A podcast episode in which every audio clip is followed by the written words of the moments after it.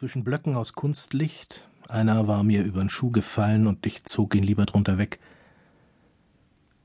Dann strömten Schulmädchen, schwarze enge Hosen, Spitzbrüste voller Ungedeih. Stimmengewirbel, sie hielt ihr debattierend eine verruchte Zahl von Fingern hin, mein Arm begegnete einer Ärmin, im unteren Drittel aller Gesichter ein fuchsrotes Lächelloch. Dabei kamen sie vom Schichtunterricht, was ein Wort wieder, Rainer M. Gerhard bitt für uns. Die blanken Wurmpaare all ihrer Lippen hielten sich an den Enden gefasst. Professor Eschborn hat es auch gesagt.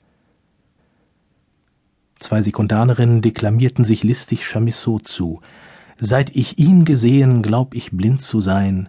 Wo ich hin nur blicke, seh ich ihn allein. Krumm kichern. Ein abgeblitzter Halbstarker äffte sehnsüchtig hinterher. Lass mich, ich hab heut meine Tage, und schmetterte dann einen halbgefressenen Mohrenkopf an die Auslagescheiben der Lokalzeitung. Beim Apotheker, neben mir der bekannte Mann im grünen Lodenmantel, auch er verlangte Zyklopal und musterte mich scharf. Der Provisor kämpfte wieder und lange mit sich, ehe er auf das alte Rezept etwas rausrückte. Ist doch Barbitursäure drin, ganz entrüstet. Das karierte Fragezeichen über ihm, Husten, Bonbons, schnalzte lässig mit dem Schwanz, dann gab er aber doch seine neue Tugra in den alten Stempel. Er weiß, dass ich Junggeselle bin. Soll ich ihn heute zusätzlich schockieren und eine Packung Camellia verlangen? Als Schriftsteller ist man der Bordellfantasie des Bürgers ja ohnehin immer verdächtig. Na, lassen wir es, lohnt sich nicht. Schriftsteller der Lodengrüne hatte mir zuvorkommend die Tür offen gehalten. Ich antwortete nicht, sah ihn nur misstrauisch an, entweder Schwätzer oder Kollege, also halb Däubel, halb Satan. Murmelte ich demnach ein gekürztes Abweisendes. Aber er blieb rüstig neben mir. Richtig, ich kenne den Namen. Ach, alles, was keinen Namen hat, ist glücklich, meinte er schwermütig, aber um eine entscheidende Spur zu eingebildet, hielt sich wohl auch für einen großen Mann. Gefasel, Gefasel, Bücher ohne Titelblatt rausgeben, ein Fortschritt, der Verfasser des Nibelungenliedes wäre ein schlauer Hund gewesen, und so ging das impotente Gelulle straßenlang neben mir weiter. Ein Rat. Schreiben Sie wenig oder noch besser gar nicht mehr, dann leben Sie unangefochten auf Erden und brauchen sich auch nach dem Tode nicht mehr zu schinden. Also ein Christ, auch das noch. Um ihn loszuwerden, erzählte ich ihm von seinen Katholiken. Jeden 27. November verehren sie den Buddha Gautama als Kirchenheiligen. Denn die Barlams-Geschichte ist ja weiter nichts als eine Übersetzung der Lalita Vistara. Aber er meckerte nur angeregt. Nee, das hatte er noch nicht gewusst. Tja, diese Heiligen sind auch übel dran. Der Kerl war total orplied. Höchstes Glück der Erdenkinder? fragte er hassvoll. Nennen Sie mir einen anständigen Schriftsteller, der gern geschrieben hätte. Lieber zeitlebens Scheiße schippen. Sind Sie Ihrer Individualität noch nie müde geworden? Ich senkte den Kopf, ich nickte. Es ging ihn zwar nicht an, aber ja, täglich etwa zweimal. Na sehen Sie, sagte er versöhnt. Die Autotiere, Sie schlüpften stechenden Blicks umeinander mit ungeduldigen Stimmen. Wenn der Vordermann einen überlistet hatte, zwinkerte er noch gelbrot zurück. Der tiefe Schlag der Turmuhr blägte zweimal seine Rindszunge.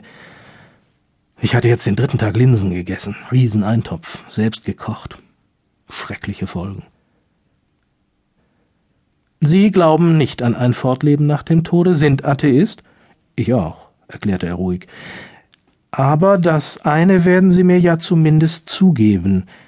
Alle leben zunächst noch ein bisschen weiter. Die verstorbenen Eltern und Großeltern in der Erinnerung von Kindern, Ehegatten, Enkeln, Bekannten.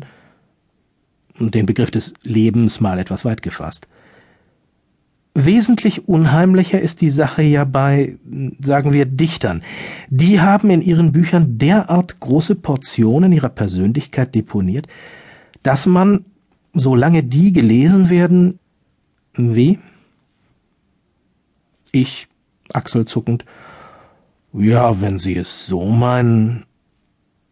aber ansonsten, the dead they cannot rise, and you'd better dry your eyes, and you'd best go look for a new love. Na ja, machte er vorsichtig. Kleine Stille. Das Diaphragma des Mondes, sie die platte Schweinsblase neben dem Hochzeitsturm. Bergunter, ein Handwagen stieß sein altes Weib vor sich her. Die Grüne bog einer Isetta aus, und ich wollte eben nach der anderen Seite entweichen, als er mich auch schon wieder eingeholt hatte. Ich könnte es Ihnen ja mal zeigen, beiläufig, dann murmelnd nachdenklich. Ne Eintrittskarte hätte ich noch. Vertraulich laut. Wir machen das manchmal. Wäre es Ihnen nicht interessant, dieses Fortleben nach dem Tode mal in Natura zu sehen? Ich glaube, jetzt lassen wir es genug sein, schnauzte ich ihn wütend an. Ihr Misstrauen ehrt Sie, sagte er mechanisch dazwischen. Ich wollte ihm schon eine reinhauen, aber ich bin sechs Fuß groß, und da ist eine unbeabsichtigte Körperverletzung allzu leichtfällig. Also stellte ich nur fest, Sie sind aus dem Irrenhaus entsprungen und sah mich nach Polizisten um.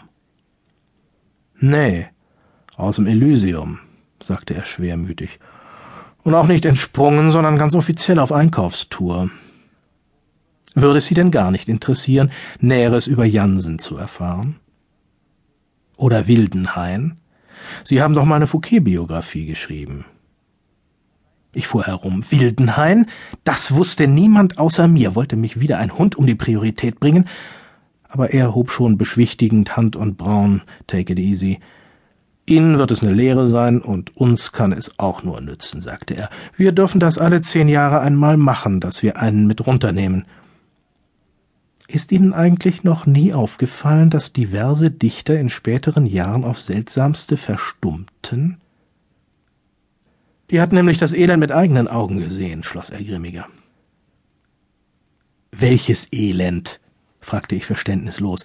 Das mit der Unsterblichkeit? Ich schüttelte den Kopf. Ich mitgehen? Wollte der Kerl mich etwa berauben? Ich hatte immerhin für einen Schriftsteller ein seltener Fall, meine 60 Mark bar in der Tasche. Neulich erst hatte ein amerikanischer Soldat einen Taxichauffeur wegen 16 erstochen. Klar, Mensch, der hatte beim Apotheker mein Portemonnaie gesehen. Oder ein Fememord? Ich war kein angenehmer Autor. Nicht ganz unwichtig, schmeichelte sofort ein Eitelkeitsteufelchen. Und bei dem heutigen Kurs? Unter der Laterne auf der Beckstraße erwies mir im Chlorgas des Lichtkegels flüchtig die Brieftasche. Hatte der Bube Zechin eintausend, zweitausend, mein Gott, und in einem Extrafach noch die blau-weißen Zehner? Sie vertrauen mir, einem völlig Fremden?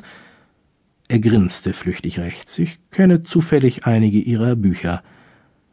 Castor messe decet pium poetam, ipsum versiculos nihil necesse est que las costumbres de un autor sean puras y castas, murmelte ich ertappt, und er nickte sachlich dazu.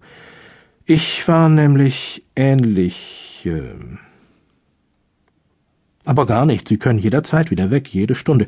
Ist nebenbei sogar befristet. Der Aufenthalt.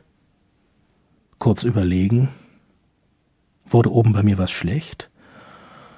Sanella hält sich, Gries auch.